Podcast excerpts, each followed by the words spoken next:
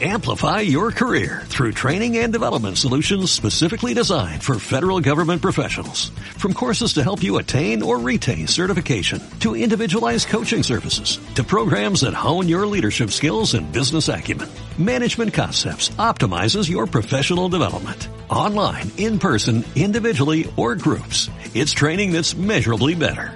Learn more at managementconcepts.com. That's managementconcepts.com. Aquí te lo contamos. Buenos días España. Buenos días. Y nosotros hoy, como buen lunes, vamos recorriendo toda España. Lo hacemos en esta ocasión yendo hasta Málaga. Ahí tenemos a nuestro buen amigo, el coronel Enrique de Vivero. Don Enrique, buenos días. Hola, buenos días Santiago. Empezamos bien la semana. Bueno, empezamos, ya te digo yo que empezamos bien. Empezamos pues, que te hemos tenido que llamar de urgencia para, para, que, para que vengas por el programa. Digo, si hoy no le tocaba al, al coronel, pero bueno, sí, es que, claro, yo no sé si todos nuestros oyentes están un poco al tanto de lo ocurrido en las últimas horas en relación a Marruecos. Un comunicado de la Embajada de Marruecos que me parece muy fuerte, lo lo ha colgado, son dos comentarios en sus redes sociales, en esta ocasión en Twitter, que es de donde lo hemos sacado, que a mí me gusta gustaría leerlos y, para nuestros oyentes porque me parecen de extrema gravedad, ¿no? En el primero decía que hoy, por ayer, celebramos el 46 aniversario de la gloriosa Marcha Verde que culminó con la recuperación del Sáhara marroquí que encabezaba, que encabeza el pacto permanente que une al trono y al pueblo en torno a la unidad de la nación. Es decir, eh, bueno, la famosa Marcha Verde que tanto nos costó. Pero hay un segundo, hay un segundo tuit que yo creo que es bastante, no sé, luego tú me cuentas, me parece que es bastante más grave que el primero, siendo el primero gravísimo, que dice, es una oportunidad para poner de relieve el sincero patriotismo, la profunda lealtad y el fuerte apego de la comunidad marroquí residente en España a los valores sagrados de la nación y a la defensa de la patria. Eso, eso es un mensaje dirigido a los marroquíes que viven en España. Enrique, ¿qué te parece? Pues mira, si el primer eh, tuit es, eh, es una falsedad y una mentira, ¿no? Cuenta la marcha verde ahí como, como quieren, lo cual ya sabemos que eh, la cuentan a su manera, pero efectivamente, como tú dices, el segundo tuit es más grave porque está llamando de alguna forma a, la, a los marroquíes residentes en España a que se movilicen, a que se movilicen y a que tomen postura eh, a, a, favor de, de, de, esa situación. En una palabra, los marroquíes que viven en España, muchos de ellos eh, ya están nacionalizados españoles, muchos. Sí. Pero como la filosofía de Marruecos es que el marroquí nunca deja de ser marroquí, aunque tenga otra nacionalidad, eso ellos lo, lo tienen claro un marroquí, aunque tenga otra nacionalidad, sigue siendo mm. marroquí. Yeah. Entonces, eh, eh, de alguna forma, él está incitando o animando a esos súbditos de otros países, a, a, los nacionales de otros países, a que tomen postura a favor de Marruecos en esta situación. Creo que este segundo tuit es bastante más grave que el primero, que el primero va dentro del tema de la propaganda habitual de Marruecos de decir que el Sáhara es suyo, lo cual es falso totalmente, incluso respaldado por las Naciones Unidas. Bueno, la Marcha Verde que nuestro eh, oyentes me imagino que casi todos conocerán y sabrán cómo se producía, pero por si acaso, que siempre hay algún descolgado, lo vamos a recordar. ¿Por qué se produce la Marcha Verde? ¿Qué es la Marcha Verde y por qué se produce, Enrique? Bueno, la Marcha Verde se produce en noviembre del 75, concretamente el día 6, por eso ah, de ahí viene este tuit que ya ha puesto la embajada eh, española, perdón, la embajada marroquí en España, y, y, se produce cuando Marruecos decide invadir el, el Sáhara español, cuando se produce una situación muy clara. Marruecos en su momento, cuando España dice que va a, a, a, poner en marcha el referéndum que le exige Naciones Unidas para la autonomía, para la independencia del Sáhara, que le obligaban a ponerlo, España dice en el año 74 que efectivamente lo va a llevar en el 75 a cabo y curiosamente en ese momento Marruecos lleva la situación del Sáhara al Tribunal Internacional de la Haya, diciéndole que Marruecos, pidiéndole que aclarase si Marruecos ya tenía relación sobre, digamos, sobre ese territorio del Sáhara, si le estaba subordinado. El problema es que al año siguiente, en el 75, la resolución que da el Tribunal de la Haya es totalmente desfavorable a Marruecos y le dice que no había, que aunque había relaciones comerciales con las tribus del Sáhara, que no había ninguna relación de vasallaje, o sea, de dependencia, de autoridad del sultán de Marruecos sobre el territorio del Sáhara. Como esa situación le es desfavorable, entonces Hassan II en aquel momento dice que va a realizar una marcha verde y la convoca y la pone en marcha.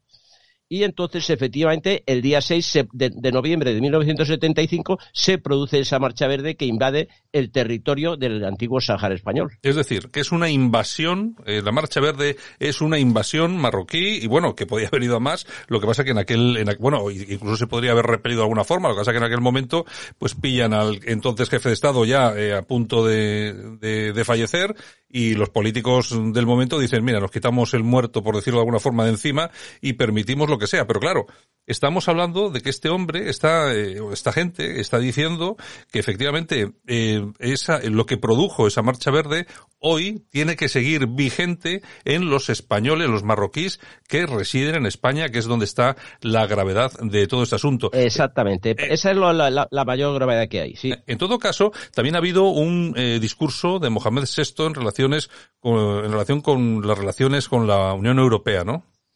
Sí, es que ahí eh, Mohamed VI, una de las cosas que, que, hace cuando lee el discurso este por el tema del 46 aniversario, del, según dice él, de la unificación de todo el territorio marroquí, insiste mucho en el, en el marroquismo, en la marroquinidad del Sáhara, o sea que el Sáhara es territorio de Marruecos, ¿eh?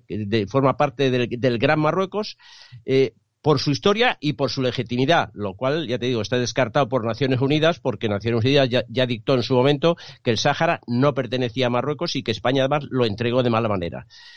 Después, independientemente de esto, dice una cosa muy curiosa, que los socios suyos, nos llama socios a los europeos, a los españoles en particular, que, tendrán que dar, eh, digamos, tener muy en cuenta eh, porque Marruecos no va a dar pasos en las relaciones económicas o comerciales eh, que no incluya eh, la, soberanía del Sáhara marroquí. En una palabra, si la Unión Europea no reconoce que el Sáhara es, de Marruecos, va a tener dificultades en las relaciones económicas, fundamentalmente en el tema de la pesca y en las relaciones comerciales. Digamos, está haciendo una medida de presión diplomática contra la Unión Europea y en particular contra España. O sea, está, hay una, una amenaza velada. O poco velada, como queramos entender. Poco, poco velada. Bueno, si le sumamos esto a lo que estábamos comentando del, de los famosos tweets, hombre, yo no sé, pero blanco y en botella, pues no sé. Eh, a mí todo esto me parece que es un órdago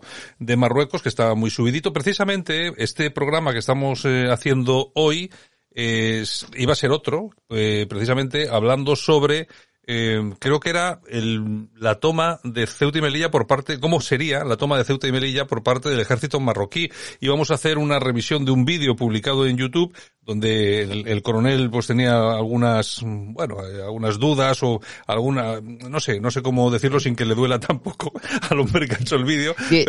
disparidad de criterios. Alguna disparidad de criterios. Pero bueno, que iba a ser también, eh, y fíjate, también un poco en relación a todo este asunto y hablando de la marcha verde. Eh, yo creo que está de más, más de actualidad que nunca.